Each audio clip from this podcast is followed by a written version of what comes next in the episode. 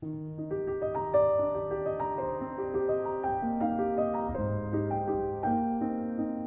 爱的喜马拉雅听友，大家晚上好，我是流星舞电台的主持人焦金木，欢迎大家再次来到流星舞电台直播间，聆听刘心武老师的读书与人生感悟节目。到目前，刘老师的节目已上线三个多月了，我看到评论区留言最多的啊，就是刘老师讲讲《红楼梦》吧，刘老师还是很想听您的《红楼梦》。刘老师百家讲坛的《红楼梦》，我听了三遍了，等等等等，评论区里的留言。今天呢，就请刘老师给听友们讲讲《红楼梦》。当然呢，可以在屏幕下方你也打出想说的话，与刘老师互动。下面有请刘心武老师。听友们好，我是刘心武。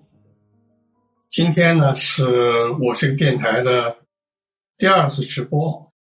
因广大听友的要求呢，咱们啊再在一起畅谈《红楼梦》。那么，焦木啊，你作为一个电台的主持者，你最近听到哪些关于《红楼梦》的问题呢？嗯，是这样，刘老师。最近啊，我这个也是跟一些朋友就是讨论这个《红楼梦》啊，但是他们一些人呢，有的就是经常聊到这个一个原始的话题，嗯，说这个《红楼梦》能当饭吃吗？好，我就来回答这个问题啊。好，《红楼梦》能当饭吃吗？答案是很明确的，不能。你饿了，给你一些能够消化的食物，你就饱了。嗯给你《红楼梦》，给你读《红楼梦》以后你就饱了，这是不可能的。那么，之所以有人提出这个问题，就是因为啊，他进入了一个思维的误区。嗯他看世界，他认为凡是跟吃饱肚子有关系的，或者推广而言，就是说和这个衣食住行啊，就是直接拿来用的东西，他认为都有价值。嗯不能当饭吃的，不能直接拿来用的，他就都很鄙视。所以他这个问题本身具有这个这样一种心理前提。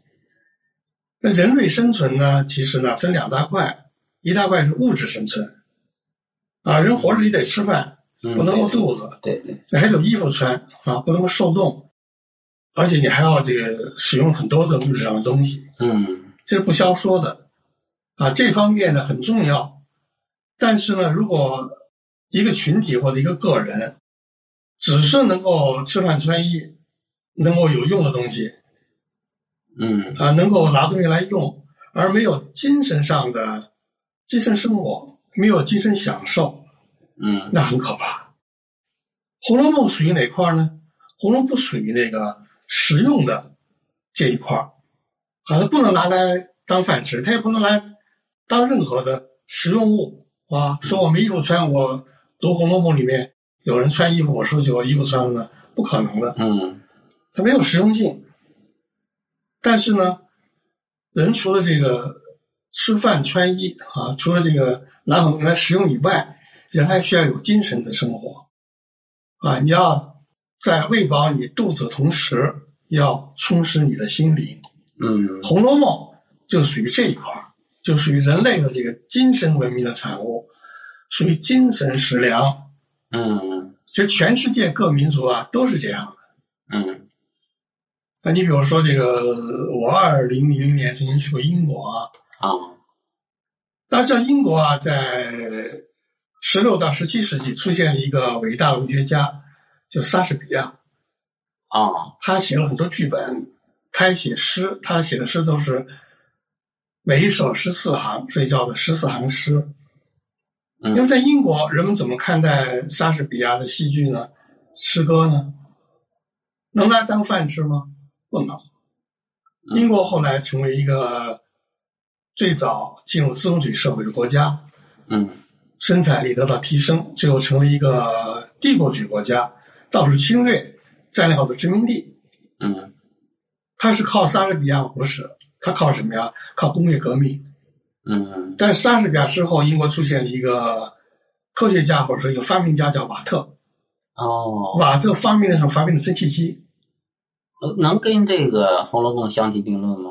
呃，应该这么来问，就是它能跟那个莎士比亚的戏剧相提并论吗？嗯那我可以对比一下。嗯瓦特蒸汽机呢，大大改变了英国这个原有那种农业社会和手工业社会那个生产局面嗯嗯啊，它带入了大工业生产。嗯咱们拿这个运输来说，嗯它首先用在这个铁路运输上，就最早有这个蒸汽火车头啊，对，最早的啊，你这这个要吃饭，你这个蒸汽机虽然不能直接吃掉，但是呢，你生产的面包、生产的吃的东西，嗯你要运输，你原来用什么运啊？牛车、马车，很慢的。嗯有蒸汽机大的火车运，就很快了，嗯大大改变了人们的生活状况。所以说，延伸过来的话，蒸汽机是有实用价值的，啊，甚至你可以夸张说，它是可以拿来吃的，嗯啊，它帮你吃饭了吗？但是蒸汽机是永恒的吗？这不是永恒的，现在在铁路上还有蒸汽机吗？已经淘汰了。现呃在，有很少的。我告诉你，一个是在有的小的旅游景点，啊，他故意保留一点蒸汽机，以便引起游人的兴趣。还有就是有些这个公司啊，专门是租赁给那个拍电影的、拍电视剧的嗯大道具，嗯他就专门准备蒸汽机。你要还原那个时代的景象，你没有蒸汽机怎么办？我租给你，你可以拍电影、拍电视剧用。基本被淘汰掉了。嗯，蒸汽机被淘汰以后是什么什么机车呀？你记得吗？内燃机车了。它也是热燃机车啊，热燃机车用了很久嗯啊，当时热燃机车很先进啊，嗯，不用那个烧煤了是吧？对不用用蒸汽来做动力了，用那个烧油了是吧？对，那么就觉得很先进了。嗯，那么现在热燃汽车还有没有呢？现在还是有有的。少了，嗯，对，已经很少了。少了，嗯被什么取代了呀？电气的火车头。它现在中国坐高铁，嗯，电气车头啊对，电气车头就永恒吗？现在已经告诉你了，就是有这个磁悬浮新技术已经出现了，嗯今后发展起来，可能就是还取代这个现在这个电器。嗯所以你看这个瓦特发明蒸汽机，它不永恒，嗯什么永恒？莎士比亚，莎士比亚戏剧在蒸汽机时代受欢迎。嗯伟大，在热燃机车时代一样伟大，嗯在电气化了，电气车头、拉动机车头，它还伟大，今后它永远伟大。嗯那是英国人啊，有一个英国名人叫做这个丘吉尔，你还记得咱们二零一八年去英国看过他的雕像吗？啊，是咱们去过那他是二战当中的一个首相，嗯。他说过一句话，叫什么呀？叫做我们这个英国呀，啊。宁愿失去一个印度，也不愿意失去一个莎士比亚。啊。当然，这是一个殖民者的话语啊，嗯。这说明他是一个 帝国主义分子，他搞殖民地。那么当时印度是英国最大的殖民地了，嗯他就认为这个印度跟莎士比亚比的话，哪个更重要呢？莎士比亚戏剧更重要。嗯所以从一个侧面证明，就是说他们对莎士比亚的永恒价值的看重。哦，我到英国访问是二零零零年就去了。嗯那去了，我有一个发现，啊，嗯他们那个国内嗯矛盾是很尖锐的，它有阶级矛盾、阶层矛盾、啊贫富矛盾、不同信仰的、不同见解的矛盾。但是呢，在一个问题上，他们没有矛盾。什么问题上呢？就莎士比亚是不是伟大？从一个女王到街上流浪汉，嗯从一银行家到那公园里面，我看有一个叫做蹦克的青年。什么叫蹦克？就当时有一种那个垮掉的一代的青年人，穿着奇形怪状的服装，把那个头发，那个男青年把头发剃成一个机关形，还涂上五颜六色的那个颜色嗯嗯啊。他们这个就是行为是非常的古怪的。但你要问他们对萨尔感什么看法？啊，我记得我在英国就有意让那个汉学家陪着我采访一些人，就采访了一个朋朋克，嗯我说对萨尔感什么看法？他说：“哎，他说我在上学时候就没有好好读莎士比亚的书，因为他们那个莎士比亚的那个文字是入课本的。嗯他也坦白承认，他也不愿意到剧院去看莎士比亚的戏剧演出。他不是一个莎士比亚的崇拜者，但是他说了，我懂得莎士比亚在我们英国来说是伟大的，是永恒的。我不喜欢他，我读起来觉得沉闷，我读不下去。但是呢，我不能说他坏话，是我们英国民族的骄傲。他是这个看法。嗯这就说明啊，这个可以做一个参照啊，就到我们中国来啊，我们不能只是觉得，比如说我们中国的四大发明伟大，我们长城伟大啊，我们的这个呃故宫很伟大，是吧？这些非常具体的一些物质伟大，我们要懂得，就是我们还有更伟大的精神产品。一九五六年啊，就是咱们这个《红楼梦》啊。哎，一九五六年咱们的那个领袖毛主席毛泽东。嗯他有一个著名的讲话叫《论十大关系》，嗯是一个在党内的会议上的一个报告。啊，怎么说的？呃，那个时候啊，他有一个说法，那个时候因为中国建国不久嘛，可以用四个字来概括，叫做一穷二白。嗯但现在我们也不穷了啊，也不白了，是吧？嗯我们现在发展的很好了。那个时候是一穷二白，他就说了，他说我们在这个世界面前啊，我们这个中华民族值得骄傲的呢不多啊。现在我们可能增加了很多这个骄傲项，是吧？嗯但是那个时候呢，就说我们这个值得骄傲的不多，只有四项，哪四项？现在我说前三项啊，嗯你想想第四项是什么？嗯第一项是我们中国的地大物博，嗯这个我们傲视全球。对对对，第二呢，我们历史悠久，嗯这个字不需要说是吧？第三，我们人口众多，嗯当然现在我们比那个时候就更多了，嗯啊。第四是什么呀？四四大发明，万里长城。那不是，还有一本《红楼梦》。你看，你还记得 老许这个话啊？都是我们那个在世界面值得骄傲的四条：嗯一，地大物博；二，历史悠久；三，人口众多；四，还有一部《红楼梦》。你看看我们的领袖对《红楼梦》，他是什么样的评价？嗯，《红楼梦》不能当饭吃啊！毛泽东他建立新中国以后，他要解决中国的吃饭问题。嗯温饱问题，而到现在经过这个改革开放，就更进一步解决这个问题了，嗯是吧？《红楼梦》不能当饭吃，但是《红楼梦》呢，它和那三条并列，嗯为什么呀？它是中国的精神文明的结晶，它是中国古代文明体现在文本上的一个高峰。应该是这么来理解，就说《红楼梦》能当饭吃吗？应当说是一种当饭吃，也可以加上一个双引号，就是精神食粮。对对对，是精神食粮，是吧？呃，还有一部分人说呀，就说这个《红楼梦》不就是一本小说吗？有什么好研究的？嗯，您能给谈谈吗？有的话比你说的还刻薄呀。他们说什么呀？说一本《红楼梦》怎么着？养活了很多人，怎么样呢？很可笑。对，那么刚才因为我更刻薄了这句话呀当然，刚才我们已经介绍了这个毛主席对这个《红楼梦》的评价啊。嗯毛主席他多次跟那个高级干部、跟那个一般的干部，也跟他身边这些呃警卫员、嗯秘书，乃至自己亲属，他多次说过，你要读《红楼梦》，而且他认为你读《红楼梦》读一遍还不行，嗯你要读五遍你才有发言权。你看他对《红楼梦》这个作为精神食粮多么看重啊！嗯所以呢，研究《红楼梦》一点不丢人，是吧？研究《红楼梦》是应该的。一个民族，《红楼梦》都已经成为我们在世界民族之林当中引以自傲的四条当中一条了。研究它，难道还有什么不对头吗？但是呢，说这话人呢，他有一点啊无知嗯啊。他说：“哎呀，一本《红楼梦》养活那么多人，一本《红楼梦》养活多少人呢？”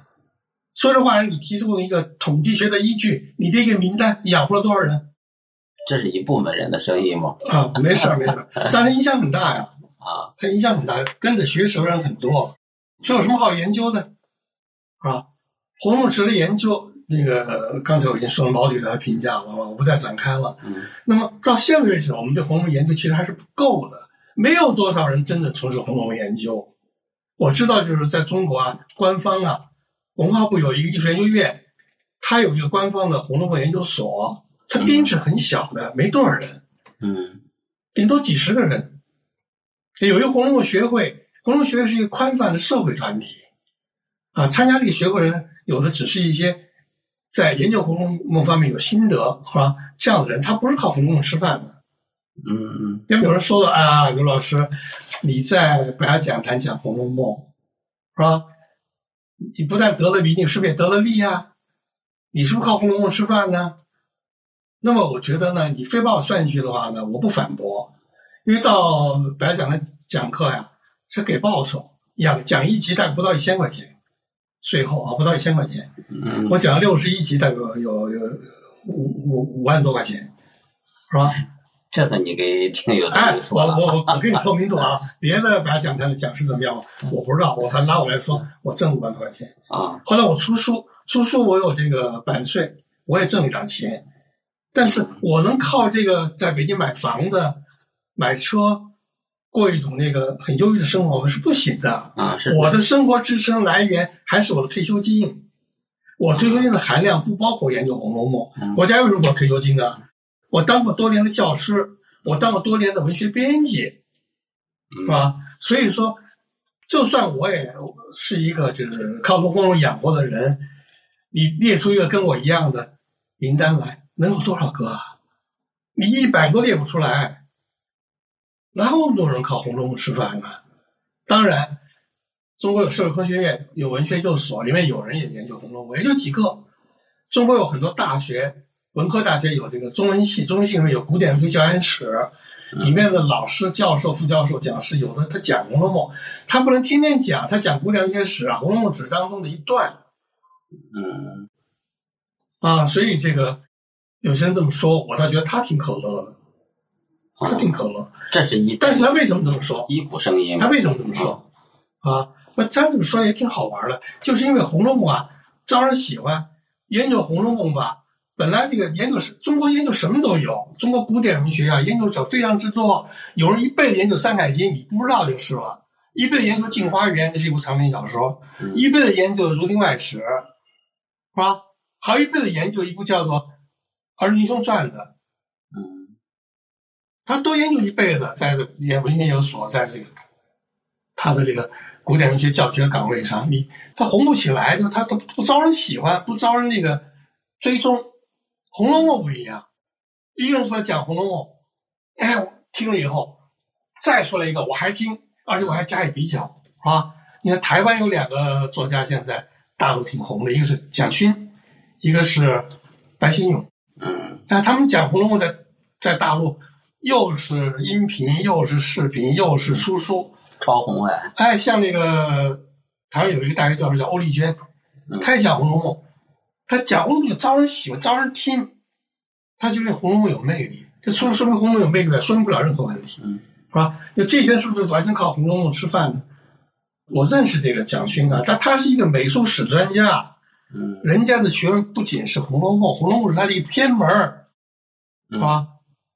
主导的人家主打的不是这个东西，所以这个这种言论本身证明《红楼梦》啊，招人注意，招人喜欢啊！我是 IT 业的，我是售货员，我是开这个滴滴的，是吧？我是银行职员啊，我是这个小学老师，嗯我是体育运动员。但是你讲《红楼梦》，我乐意听，嗯而且一听以后就觉得，哟，好多人在研究《红楼梦》，呀，怎么那么多人研究《红楼梦》啊？一本书怎么养活那么多人呢？就产生这个误解，嗯，产生这种错觉。一一本《红楼梦》养活了那么多人，这其这这这句话应该是不成立哈。不是，它也可以成立，它提供一个统计学的依据，因为这种话你必须要提供什么叫统计学依据？有没有事儿？他通过《红楼梦》挣了多少钱？嗯他怎么靠《红楼梦》生活？是吧？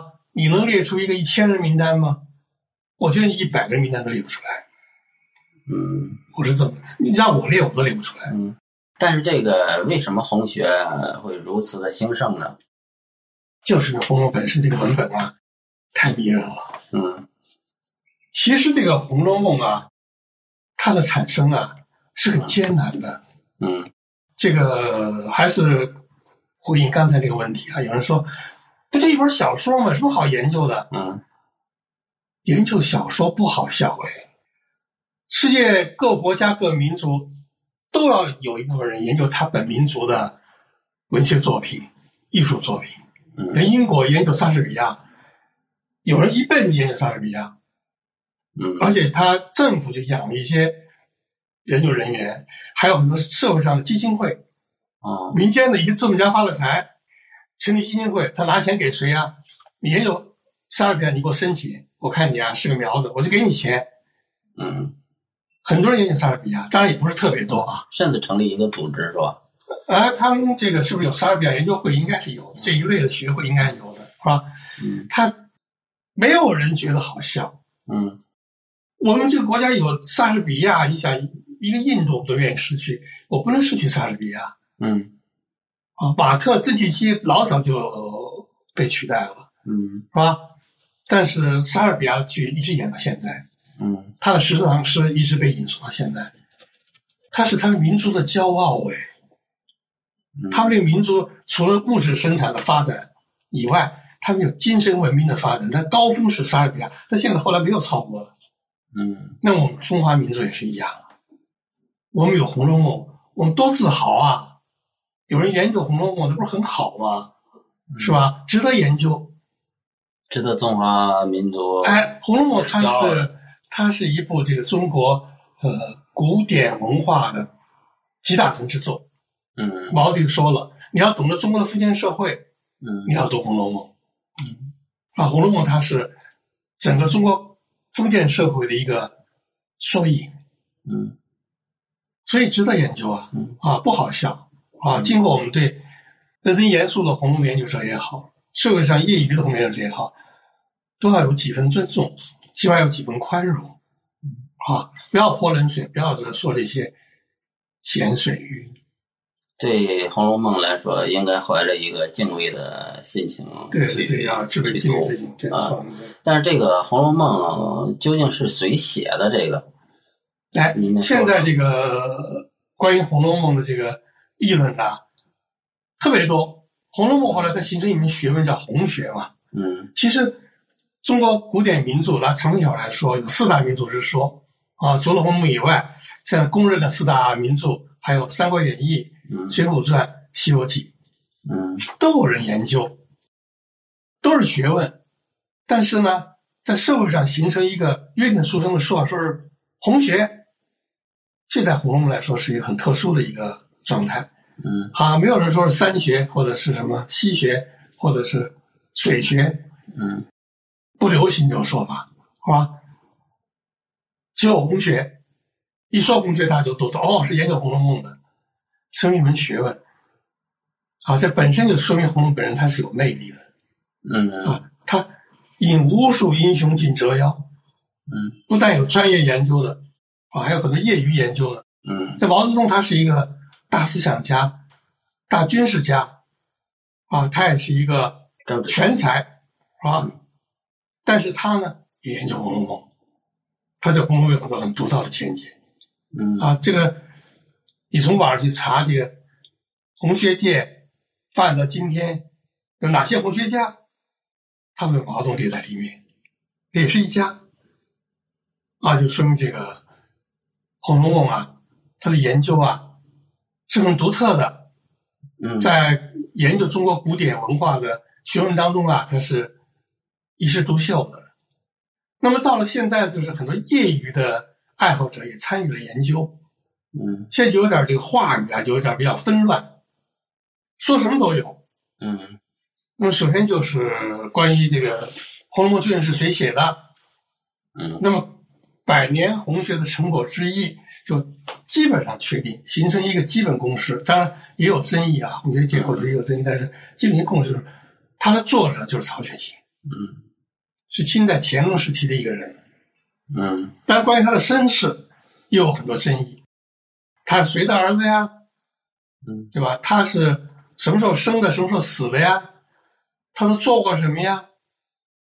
这也有争议。但过去大体形成共识是曹雪芹，但现在说法就多了嗯啊，有的说不是曹雪芹，啊是吴梅村，还有说是洪深，还有说是这个清朝的王爷啊，嗯当然也有说是曹雪芹的父亲或者叔叔，就是他的作者啊，现在说法特别多。应该肯定的，应该就是曹雪芹不，。这个我倒觉得呀，百家争鸣，嗯百家争鸣。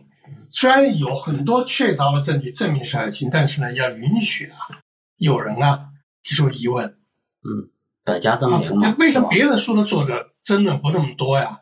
嗯就他的魅力没那么大，所以这个书因为这么让人招逼以后呢，哎，有人就是要研究，这这人谁写的嗯啊？虽然现在你在《红楼梦》的文本里面你可以看到啊，就说了有曹雪芹在《道红轩》里面是吧？嗯他这个真三五次是吧？嗯他这个就是批阅十载是吧？转送录录，编出章回是吧？已经告诉你是他把这书完成的了，但是你还可以较真儿啊，没查到清朝档案呢，嗯对不对？你得拿一个就是现在就是说，比如说现在咱们书，比如说你作为图书策划就是了，版权页呀、有那个 CIP 登记呀、嗯，对，你现在没找着凭证，那我就可以给你争。嗯但是你要在那个时候啊，第一没有著作权概念，嗯第二那个时代是一个科举时代，读书人啊，读圣贤书去做八股文，参加科举考试，去中举、中进士、当状元才是一个出路。写小说是很丢人的，不是什么光彩的事儿。嗯，就是他写的，他一般的找他他都不愿意承认。写完也不输真名。哎哎哎，他这个时代不同，嗯啊，但是现在我才知道，就是那么多的人中了状元，他们写了那么多八股文，在考试他头名，那些文章留下来了吗？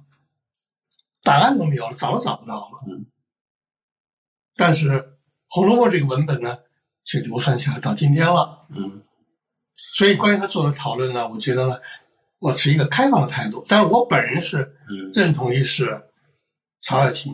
嗯啊，我在我的那个《揭秘红楼梦》系列讲座里面，我有很多论证，在这不重复了。嗯嗯呃，讨论这个《红楼梦》啊，这个一百二十回《红楼梦》的这个后四十回，究竟是不是续的？哎是不是这个高鹗续的？哎，这个问题问的好，这是现在一个热门的话题，是吧？啊，那现在有这个红学权威、红学专家嗯啊，这个人他是靠红学吃饭的哦，他是国家给他薪水就让他研究红学的，嗯。他原是红楼梦研究所的所长，是吧？嗯。那这位人士他现在就提出来，就是说不能确定啊是高鹗续的，嗯。因为他们红学所曾经搞出了一个一百二十回的一个本子，交给人民的出版社出版，嗯，现在是印数最多的一种版本，啊，就是一百二十。红楼梦研究所他们编的。开头他这个书的封皮上印的上是曹雪芹高鹗著，嗯后来就又改成是这个曹雪芹著，高鹗续。现在呢大倒退，嗯因为他是权威嘛，这个本子是他当年经手啊传出来了嘛，就姚树明算是印书时候呢印上是曹雪芹著，无名氏去，嗯。还不能确定了。嗯。那我是觉得很可笑的，是吧？因为你是，你可是可以有人列名单啊，说就靠《红楼梦》吃饭的，他就是靠《红楼梦》吃饭，嗯。因为嗯他《红楼梦》所属的是一个官办的机构，是一个局级待遇的一个干部，你的那个薪金，包括你退休的退休金，就是靠《红楼梦》啊得到的。嗯你应该向社会提供那《红楼梦》的研究成果啊、你怎么搞学术倒退呢？是吧？过去红学界呀、经过很多人的考据呢，就证明这个《红楼梦》的一百二十回的这个通行本啊，嗯前八十回大体是曹雪芹的，后四十回呢是高鹗续的。嗯，其中有一个论据，现在我公布一下，他他们有很多论据啊，不是一个。什么论据？有一个论据啊，就是这个在清代乾隆朝啊，跟高鹗啊同时代的人，嗯他们不但认识，关系还很密切，叫张问陶。嗯张问陶他写诗啊，赠给这个高鹗，他首诗叫做《赠高兰树童年》嗯啊，兰树是高鹗的这个字啊。什么叫同年？就是他们科举考试吧，他们是同一届的。嗯嗯那么他的这个侍奉有一个自己的注解，他怎么注的呀？他说啊，传奇《红楼梦》啊，过去中国把这个古典小说可以叫做传奇啊，古典戏剧也可以叫传奇哦，是啊。吗？说传奇《红楼梦》就是指的就是《红楼梦》这个文本啊。哦，八十回以后，据兰述所补啊，就是原来缺这一块，嗯谁补的呢？就是高兰素补的，就是高额补的。哦，那么有人就较真儿了，说他说他没说所续啊，他说所补啊。但我觉得你这个较真儿就没有必要，补？就是续嘛。哎，缺这一块，嗯他补上了。用今天说就叫续，当时没有续这样一个概念，当然就叫补。嗯那你可能要跟我这么来这个讨论，说那个张文涛他这个吹捧这个高鹗，在当时那个社会，一个文人，你去给一本长篇小说，你补后面四十回是不是什么光彩的事儿？署说名出说出这一点，根本就不是吹捧，明白吗？不是吹捧，嗯只是就是就八卦，你们知道吧？嗯就是满足社会上的好奇心，因为当时《红楼梦》已经那个一纸风行啊，人们都在看了，都很关心他后四十回啊怎么来了，他等于就抖了一个这个包袱，嗯高也未必高兴，是吧？所以他不会是吹捧，这就说他道听途说吧，他不是道听途说，他跟高鹗是科举同届，对吧？啊同时，请你注意啊，他跟高鹗什么关系啊？他是高鹗亲妹妹的丈夫，他是高鹗的妹夫，啊，关系挺近的，这个是那近到什么程度啊？啊。他的话你还不信吗？还找什么别的证据呢？不可能他去八卦去是吧？对啊，是吧？他到底要干嘛呀？嗯所以啊，证据还很多。嗯就是曹雪芹他写这个《红楼梦》时候啊，嗯写的环境非常糟糕，嗯因为那个时候是满族人统治汉族人，嗯异族统治啊。满族入关以后很残酷的呀，对汉族男子有八个字叫什么呀？留发不留头，留头不留发。要求所有的中国汉族的中国汉族男子原来是去发的，是不剃胎发的，就是生下以后的头发也是要留着的。嗯知道吧？所以你看那个明代以前那些绘画，画那个中国男子，他的头上都有一个帽套，一个帽子，嗯挺高的。为什么呀？他要把他蓄的头发盘起来，嗯用一个帽子，用一个帽巾罩住。嗯为什么金上这个最后这个官帽上有两个翅子呀？他就因为最早是用那个布来包住以后呢，要扎一下，扎一下不就有两个那个布揪子吗？呃，哎，最后扎的那个应该是老百姓，那是哎，最后把它老百姓最后也把它美化，啊发展成这个很漂亮的翅子。啊后来做官帽就就那帽子本身就把那头发箍住了，但是它还是做出一个尺子来，嗯，是吧？一些唐装嘛，哎都是这种打扮的。在唐朝也是基本就是快是这样。这个这是我现在说的是这个明代啊，嗯唐有还有宋，嗯元朝咱们另说啊，嗯然后到了明，嗯是吧？但清代入关以后，它有一个残酷的统治手段，就是所有的中国男子汉族的，嗯你都得把前头头发剃了，后头你要梳一条跟我们满族男子一样的辫子。对，这是清朝你。要不这样的话，你要留头发，就把头砍掉嗯啊！你要留了辫子了，就饶你一命。嗯，残酷不残酷啊？啊，这是在这个生活形态上的残酷。那么他进军以后，很多汉族人是抵抗的呀，不但那个残余的这个明朝的军队抵抗啊，嗯一些民间的团体、民间的老百姓抵抗，那就屠杀。嗯留下一些文献嘛，像这个嘉定三屠，啊，他上嘉定，发现嘉定那个老百姓呢不服，对抗，屠杀了三遍。嗯还有就是有一个文献叫做扬州十日，嗯就到了扬州以后，放纵清兵啊，就是十天啊，没有任何纪律约束，你可以随便奸啊，奸淫烧杀，很惨烈的。嗯那后来当然他们就政权巩固住了啊，他们那个呃进入关了以后，首先是顺治皇帝，然后是康熙皇帝，然后是雍正皇帝，然后是乾隆皇帝。到乾隆时候就有一个很严酷的一个文化政策，啊，分两，它分软硬两部，嗯或者叫做两手，一手就是他搞文字狱，啊，你这文字我要觉得你是反清的、反满的，不但杀你，株连九族。啊，在清代，比如说，呃，有人就写了一首诗，有两句叫做“清风不识字，何事乱翻书”。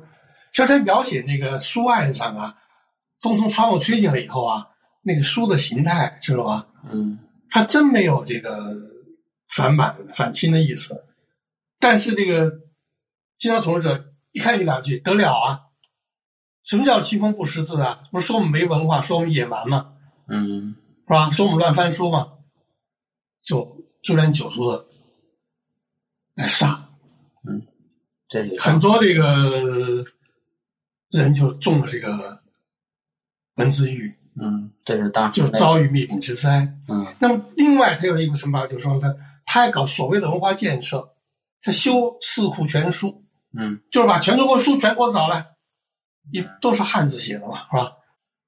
组织一个班子，一本本给我审查，嗯能留的留，有的能留，但是呢还得给我改了再留，啊，有的就给我删，嗯有的就给我灭掉、烧掉、毁掉。这兵四库全书，表面是文化建设，也是文化扼杀呀。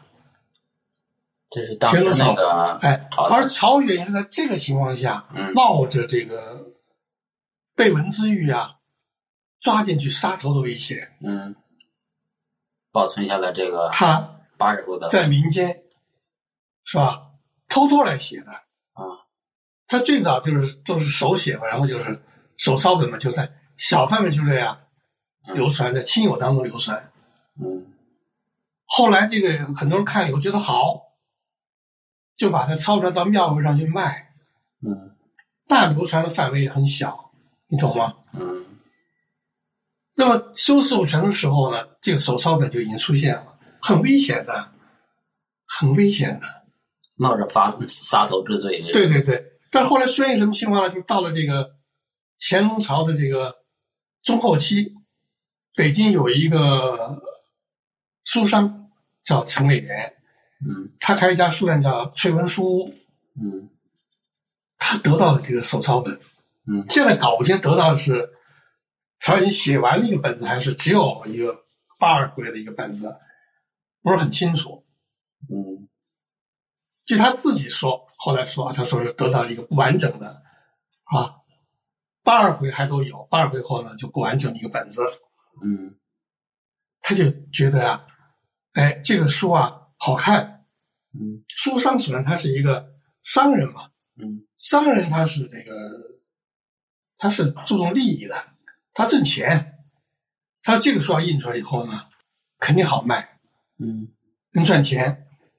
中国老早就有活字排印的印刷术了，这你知道吧？四大发明之一嘛。哎，对，宋代乃至宋代以前就有了，嗯清代不消说，有活字版印的这种手手段来印书，嗯但最早《红楼梦》都没人敢印，手抄的来小范围的流传，嗯他就想印，想印呢，现在推测他肯定是觉得啊，两个原因，一个就是后面他看到一些内容吧，哎，那个非非撞这个文字狱那个坑不可，嗯非掉坑里不可，嗯不能那么硬。嗯一个呢，就是可能他得到的其实不完整。嗯那中国人看书要看一个完整的故事啊，得有头有尾啊。嗯啊，你嘎一下就结束了，就没有结果了，怎么行啊？嗯所以就把它弄弄完全，整成一个有头有尾的故事。那么这个情况下，高鹗当时啊，作为一个文人，在京城嘛，嗯在参加会考，参加属于大比，就他中了举人以后，他要考那进士嘛，嗯他看到老落落选，考几次他考不上，很落魄，落魄得谋生啊，嗯那就跟这书商很熟，就帮着书商做书。他就和陈伟元一起完成了这个一百二十回的这个本子，是吧？那很可能就是他续的。嗯经过他妹夫这么一说，就更证明就是他续的，他补的嘛。嗯最后他就搞成了一百二十回的一个有头有尾的故事，而且后头那四十回呢，就大大削弱了前八十回那个批判的力度嗯啊。曹雪芹原来设计是一个彻底大悲剧，他就成为了一个啊有点悲剧的意味，但是毕竟最后呢还是又大团圆了。嗯搞成这么一个结果，一是闭文自喻，二是让读者觉得有头有尾。另外高傲他是乾隆朝的人，他的文笔也不错，嗯这印出来以后呢，就非常受欢迎。嗯当然，在历史上还有这么一个说法，哦，就说什么说法？他是千钧一发，搞四五全书啊，啊把其他的书都弄完以后，就要把民间这些手抄本拿来一个个查了，啊，绝大多数都烧毁，都灭掉了，都不许存在了。就是有这一个版本。但是据说他呢，就是钻过了这个文字狱的这个网眼儿啊。据说当时有一个清朝的一个官员，一个贵族，嗯他家里就手抄本《红楼梦》。嗯有一天，那个乾隆皇帝啊，突然呢私访，嗯啊，皇帝对他家搞突然袭击，嗯他事先不知道，他事先知道在柜里迎接啊、等候啊，不知道。去以后呢，他不在家，不在家呢，当然所有人都跪下来，那皇帝来了呀，嗯这四处走动，就到了书房，看有一摞书手抄本，抄了几本就抽走了。这这个贵族官员回家以后啊，就吓个半死，嗯因为你收藏手抄本，你读手抄本本身就是一种越轨行为，嗯吓死了，就连夜呀、找他家在雇的那些清客相公啊，就是他有一些文化人在养着吧，一本本的来检查看哪些文具有问题，嗯然后做些处理以后，第二天就自己跪了，把这书把剩下书全给那个乾隆皇帝送去了。嗯好像乾隆一句话，这书就就销毁了，嗯而且他也就完蛋了。没想到《红楼梦》的文字魅力到了什么程度，乾隆皇帝看了以后就舍不得把它灭掉。乾隆皇帝亲自为他说了一开头的话，什么话呀？说啊，说这本书啊，写的是他祖父康熙朝啊一个大臣叫明珠，啊，说此乃明珠家事也，就是正是写明珠家的故事，啊这不是把它开脱了吗？这算是一个无聊的书，是吧？明白？明明珠家也没什么值得歌颂的，是吧？嗯拿他们家说说喜事儿，就等于就是他就就网开一面，就说没说这个就要不得，知道吧？嗯当时乾隆皇帝最宠用谁呀、看过电视连续剧吧？宠臣是谁呀、演员王刚演的，叫什么呀？和珅嘛，是吧？他宠幸和珅，和珅帮着乾隆皇帝去，既搞文字狱，也搞这个，就是叫做这个所谓的文化建设，搞四库全书。四库全书一开始是让这个纪云啊，纪晓岚这个人，他来做这个负责人，在最后几年，就是和珅也参与了，成为这个总负责人之一。据说和珅他看了《红楼梦》以后，他喜欢和珅。他虽然是个糟糕的人，审美上他还是有一套的。嗯嗯，他后来呢就周汝昌现在有这样的考据，当然还有争议，是不是站不住脚，咱们可以讨论。当时这个和珅就想找一个人啊，来把《红楼梦》加以改造，嗯就这书可以勉强保留，但是现在这样不成，就让他那个从一个反叛书变成一个顺流的书，嗯就找到了高鹗。因此，高鹗和程咬金最后他们完成了一百二十本子印出来以后，流行没有被立刻的灭掉，还广为流传了，嗯跟乾隆换笔法有关，嗯跟和珅找了高鹗来操刀续后的思路有关。那么现在没有很直接的证据，但有个间接证据。高鹗老他老考不中那个进士吧？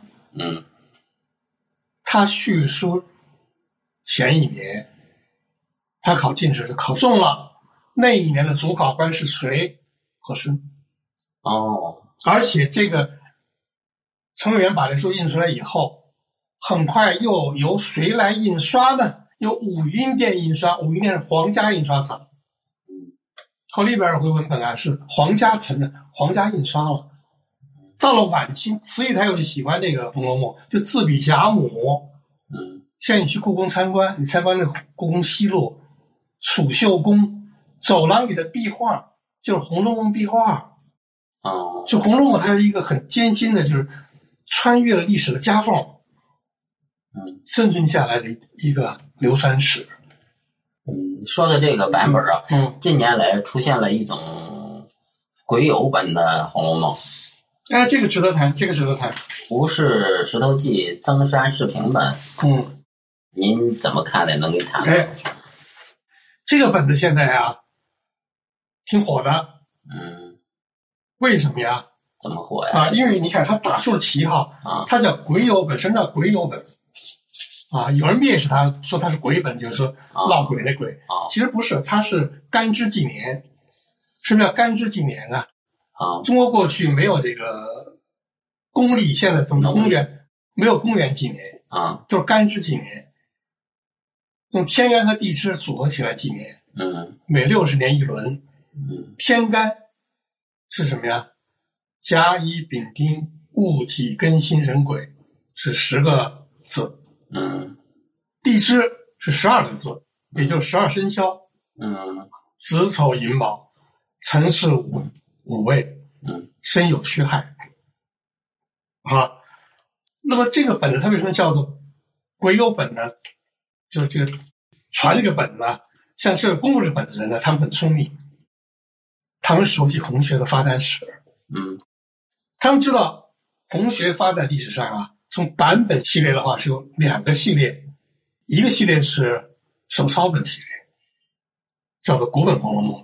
另一个呢？哎，另一些就是刚才说了，陈伟元和高鹗他们第一次把它活字排印，就是一百二十回的通信本系列，嗯就是印刷系列了。嗯那么这个手抄本，现在我们所发现的手抄本最早一本是什么本子？叫做甲戌本。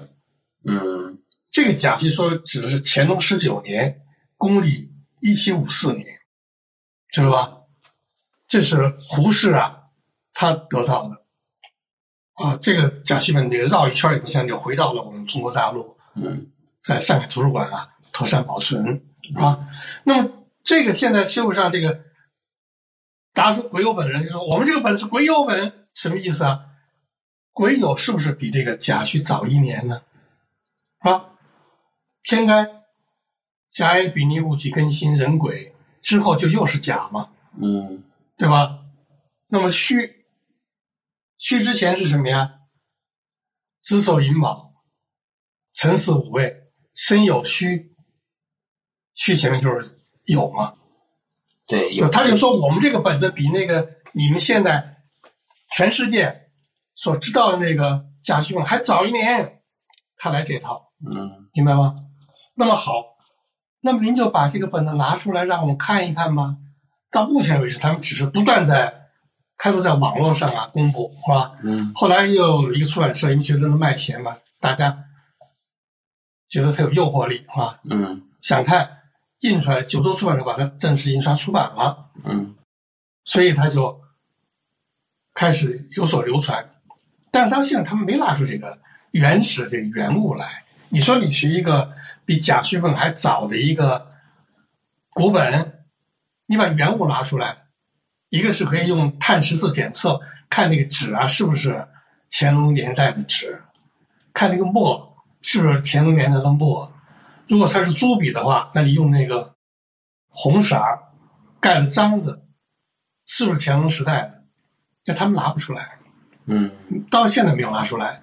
而且到最近呢，他们又说什么呢？说说他那个本子啊是民国时期一个本子，啊是他们家的一个父辈吧，得到了一个民国时期的抄本。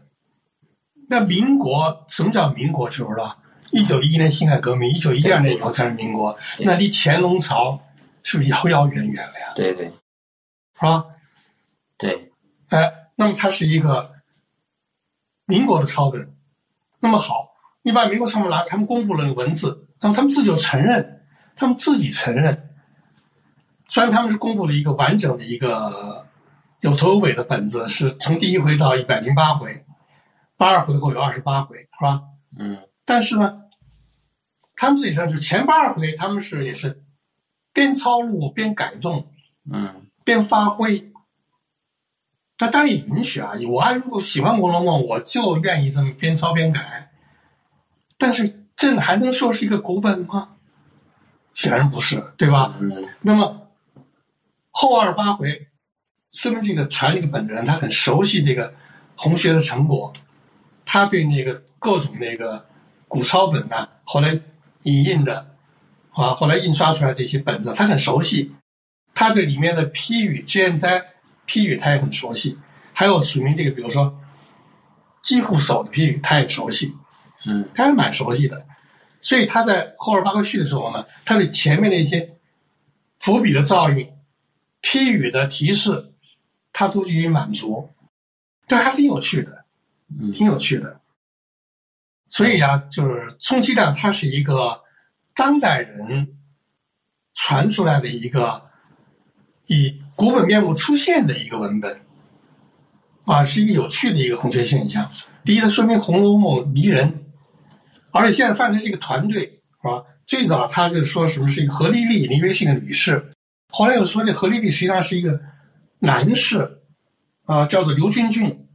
但到九州出版社出版的时候呢，又署名是这个金俊俊什么的，啊，所以闹不清，他应该是一个团队在做这个事情。嗯那现在他们又开始在这个网上公布说，呃，你不信我是手抄，我现在把那个手抄的一页一页我经过在网上公布，在网上公布的手抄是没有用的，是吧？因为现在这个作假技术也是很发达，你不拿出原物来的话呀，没法跟你讨论嗯，啊，所以这是一个一个伪本？啊，对归有本的一个，但是要要承认，就是他的这个制造者，啊他们第一热爱《红楼梦》，第二他们熟悉过去到现在所有的《红楼梦》这个研红学研究的成果，他们熟悉，所以他们传这个本子呢还是很有趣的。嗯你比如他前八回得改动，啊，前八回现在已经有的那个确认可以确认的古本啊，它里面有批语，嗯就第十三回，啊，现在就留下了批语，就是说他让作者呢做了删改，嗯那一回删改度很大，回部都改了，原来叫做“清乐清阴上天香楼”，改成了“清乐清死封龙津卫”，嗯而且后来又发现有批语说啊说其中有这个删去有这个移簪的情节和这个更衣的情节，移簪就是女女性头上这个擦头发、固定头发那个装饰品。嗯更衣不需要说了是吧？所以他都跟那个书里面的这个贾珍和秦可卿两个人啊偷情有关。嗯但你现在看古本《红楼梦》，它公认的古本《红楼梦》里面呢就没有这个情节了。一百二《红楼梦》里当然也没有，嗯但是他们这个里面就有，就说明他熟悉这个过去留下的某些批语，他就照这个，他就把那个原文改了，改成就是，哎，有这些内容的一个文本吗。嗯。啊，我看到这个直播间有这么多的听友进行留言，紧点互动吧，我看一下这个，嗯。选几个问题啊，请刘老师回答啊。嗯。啊，这位听友是长河飞烟，嗯嗯。呃，说刘老师《红楼梦》现在这么多版本，嗯，现在读《红楼梦》，您建议选择哪一种版本？啊，我是个人意见啊，仅供参考啊。我觉得最不值得选用的就是人民出版社所出的那个《红楼梦研究所》的那个版本。那个版本一开始啊，它就不是一个历史上成为一个版本事实的版本。嗯它前八回是用这个一个手抄的叫做古本，叫做庚辰本，用那个啊来满足前八十回。啊，嗯当然庚辰本还不足八十回，是七有只存了七十八回，少两回，他在用这个别的本子补入。嗯后四回用的是这个成员高鄂，他们传出来这个四十回，所以它是一个不伦不类的本子。当然，这个本子也不是说一点优点都没有，它呢加了很多注解，对里面一些诗词歌赋啊，一些难懂的一些话语啊，做了一些解释，可供参考。但是真要想读到真实的《红楼梦》的话呢，这不是一个理想的版本。特别是最近是吧？那位权威人士他又说，这个连高鹗续书他都不能确定了。那么你是红学梦研究所的前所长哎？你是《红楼梦》学会的负责人呢，国家给你钱养你是，你有义务向社会提供红学研究的最新成果哎。嗯，不是高续的谁去？你告诉我，那我告诉不了无名氏，你推到无名氏那还要你干嘛呀？对不对？所以我是很有意见的。嗯，啊，他那是不对的。那么哪种版本比较好呢？我觉得这个有一种啊，在这个晚清形成的。叫做《真品补图石头记》，那《红楼梦》最早就叫《石头记》啊，《石头记》就是《红楼梦》，《红楼梦》就是《石头记》。《真品补图石头记》有很多出版社在重印，那么商务图书馆就有一个印本。嗯，我建议读这个。哦，好，这位听友啊，叫这什么口儿郎啊，一生都不读《红楼梦》可以吗？小时候总觉得读不下去。嗯。请刘老师能给说说？可以，可以，可以，啊！不要因为我前面讲了这个毛主席说了啊，《红楼梦》那么伟大，是吧？呃，又给你讲了那么多的这个道理啊，就英国有莎士比亚，中国有曹雪芹，嗯，啊，这个《红楼梦》是中国古典文化集大成之作，啊，是宝贵的精神食粮，但是这种事情啊，不能勉强，嗯，啊，你就。读不进《红楼梦》，一辈子不读没事儿，嗯，因为还有很多其他精神食粮嘛，对吧？嗯，啊，除了古典精神，还有当代精神食粮啊，嗯，是吧？就是你得读书啊，不读《红楼梦》，你可以读其他的精神食粮，用其他精神食粮滋养你的灵魂。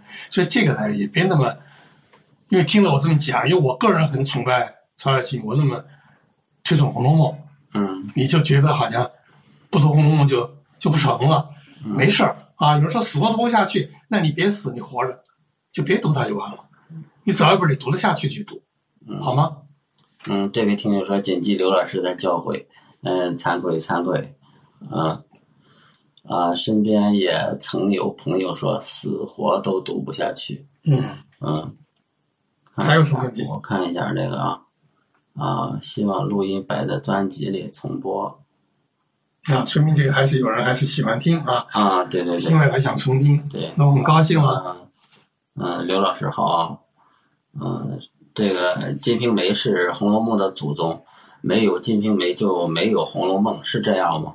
哎，有人一听这话呀，就很不高兴，甚至跳起脚来啊，说你怎么拿《红楼梦》和《金瓶梅》相提并论呢？他对《金瓶梅》有一个误解，认为《金瓶梅》是一部坏书、淫书、黄书，不能读的书，不能提的书。啊，既然这个毛主席对《红楼梦》评价这么高，嗯，你怎么可以这么说话？怎么可以说这个《金瓶梅》是《红楼梦》的祖宗？没有《金瓶梅》就没有《红楼梦》。那么现在我就告诉你，这两句话谁说的？毛泽东。嗯，恰恰是毛主席说的，他这不是这个随便说笑话，他是在这个上世纪的五六十年代。在中央的工作会议上，他说的啊，毛主席对《金瓶梅》有很高的评价，认为干部们应该来读。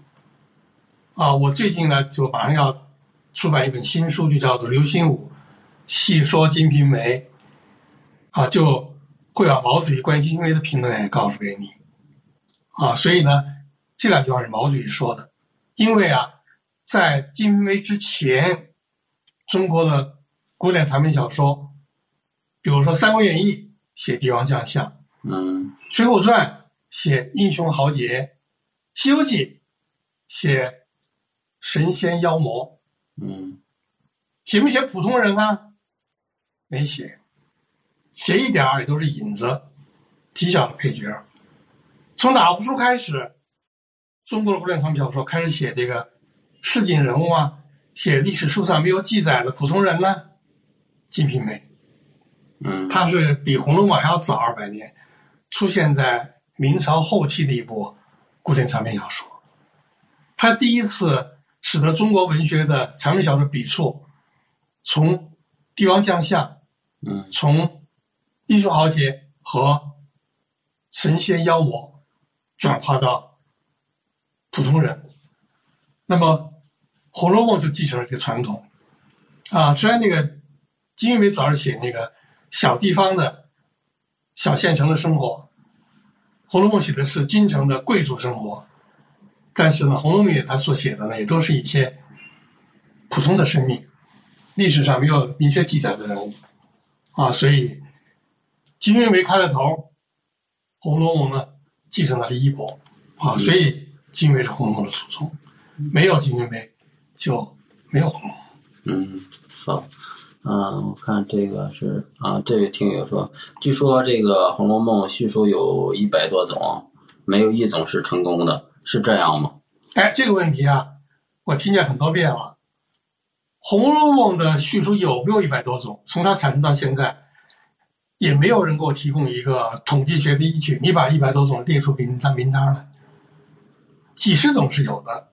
上个世纪，北京大学出版社嗯出了一套《红楼梦》的叙述，供研究者参考。它也没有一百种，啊，有几十种。那么这些《红楼梦》叙书都是从一百二十回再往后续，啊，是一些读了一百二十《红楼梦》以后呢，着迷的人不甘心那个林黛玉死掉，不甘心贾宝玉和林黛玉呢姻缘没有成功，嗯。不甘心贾府完全覆灭，到了跟白王大帝真干净，甚至连那个抄家情节，他都觉得要加以弥补，所以他们基本都是从一百二回往后写，最后是一个皆大欢喜的大团圆的结局。个别的是从这个高鹗所续的这个后四十回的家都仙子魂归离恨天，嗯从林黛玉死往后续，他也是林黛玉又复活了什么什么的往下续。嗯那么现在当代意义上，比如说我的续《红楼梦》，嗯它跟这些叙述的不是一回事。那些人是把一百二回当做一个整体，看完以后觉得有趣，是吧？我不但研究它，我还要续它，那样写成的。那么我这种叙述呢，就是认为啊，现在通行本的后四十回嗯不符合曹雪芹的原笔原意。虽然陈伟和高鹗他们那个弄出了一百二本子印了以后啊，立了大功，没有他们印这个本子啊，曹雪芹前八十回呢，搞不好啊也就淹没无闻了，嗯是吧？前八十回由于这个本子流传，就一直流传到今天了嘛。他们是立功的，高伟是有功的人，但是呢，后四十回如果你读的话，就会发现呢，他跟前八十回对不上。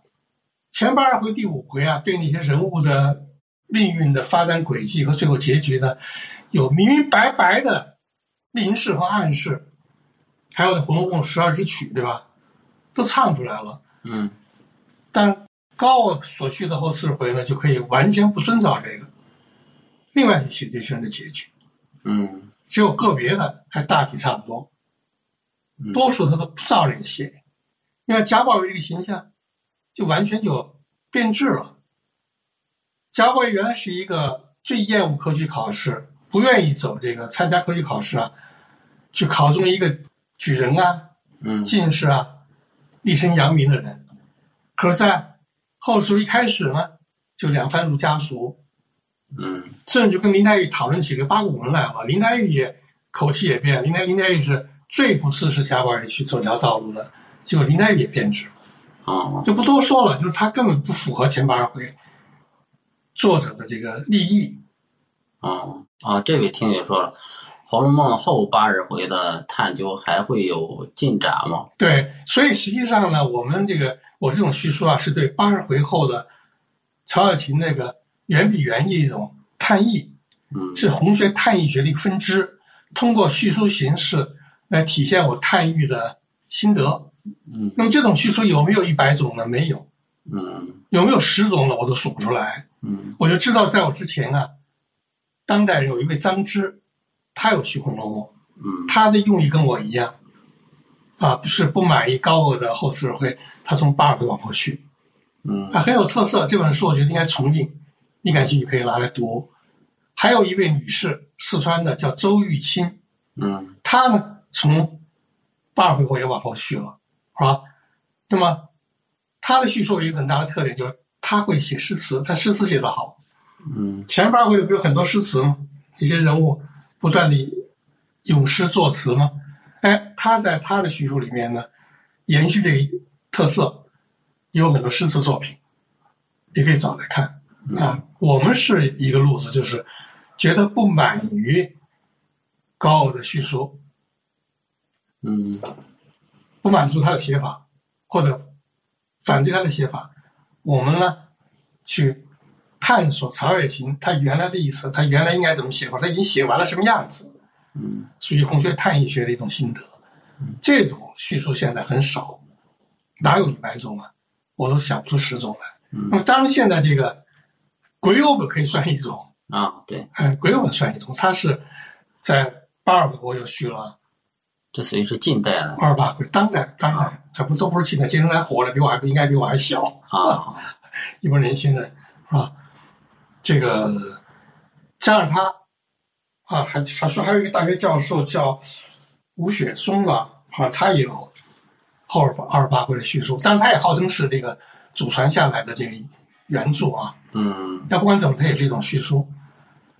嗯，那，这位听友说加，起来有没有？哪有一百十个都不到？嗯嗯，这位听友说，我也是看到八十回后就觉得丝毫无趣，不想看下去了。对对对。啊，其实，在清代啊，听事情，在乾隆时代，在曹雪芹啊嗯。写作啊生活的后期，或者在曹雪芹去世不久，嗯。没有很久的时候，就有人看出这个陈美和高鹗的这个活字排印本啊不对头。就有一个叫玉瑞的一个满清的一个贵族，嗯。他有本书叫做《早窗闲笔》，他认为他就发现这个一百二回红不对头。他说这个后四蕊和前八回之间啊完全不接损，嗯文笔很差，嗯老早就看出来了。所以这个这是最早文学家。嗯嗯，咱们再回答一个最后一个问题啊，嗯嗯这个是一位听友说，黛玉初进贾府时，步步留意，处处小心，后来却总爱挑理小性儿，嗯，前后性格是否矛盾不矛盾。啊？他开头啊，他是自己啊告诫自己要这样做，但他本性难移啊，嗯他天性他就是一个任性的人。嗯是吧？但是请你注意啊，黛玉她后来她耍小性子，主要是跟贾宝玉以及啊周边的一些几个闺蜜小姐嗯啊，她跟贾母也好，王夫人也好，嗯。她还是处处小心的，嗯。她没有对他们武力的言论行为，没有的。啊，还这位听友说，我想向您请教，嗯。周瑞家的，嗯，看见香菱就说像东府荣大。荣大奶奶的荣大奶奶，嗯，品格，对，是不是就是说秦可卿也像香菱一样，从小被人领走，但是家世很好对对，他是一个暗示。啊？我的观点是这样，你看我的揭秘写的是这样的啊，嗯就属于这个就是有命无运，啊累积爹粮，嗯这不就是香菱吗？是吧？香菱其实哪里是一个出身贫寒的被卖，直接卖到贾家的丫头呢？她不是的，嗯是吧？她原来她是一个乡宦人家、一小康人家的一个一小姐啊，嗯是吧？所以他通过这一比较暗示乡邻命运和秦可卿命运呢有相通之处，就原来都是很不错的家庭，但是呢有命无运，最后累积爹粮，嗯，是这样。行好，谢谢刘老师今天晚上的精彩分享，也谢谢听友们在直播间的留言与刘老师的互动。咱们下次直播再见谢谢啊！听友们啊，谢谢听友们啊，谢谢。嗯。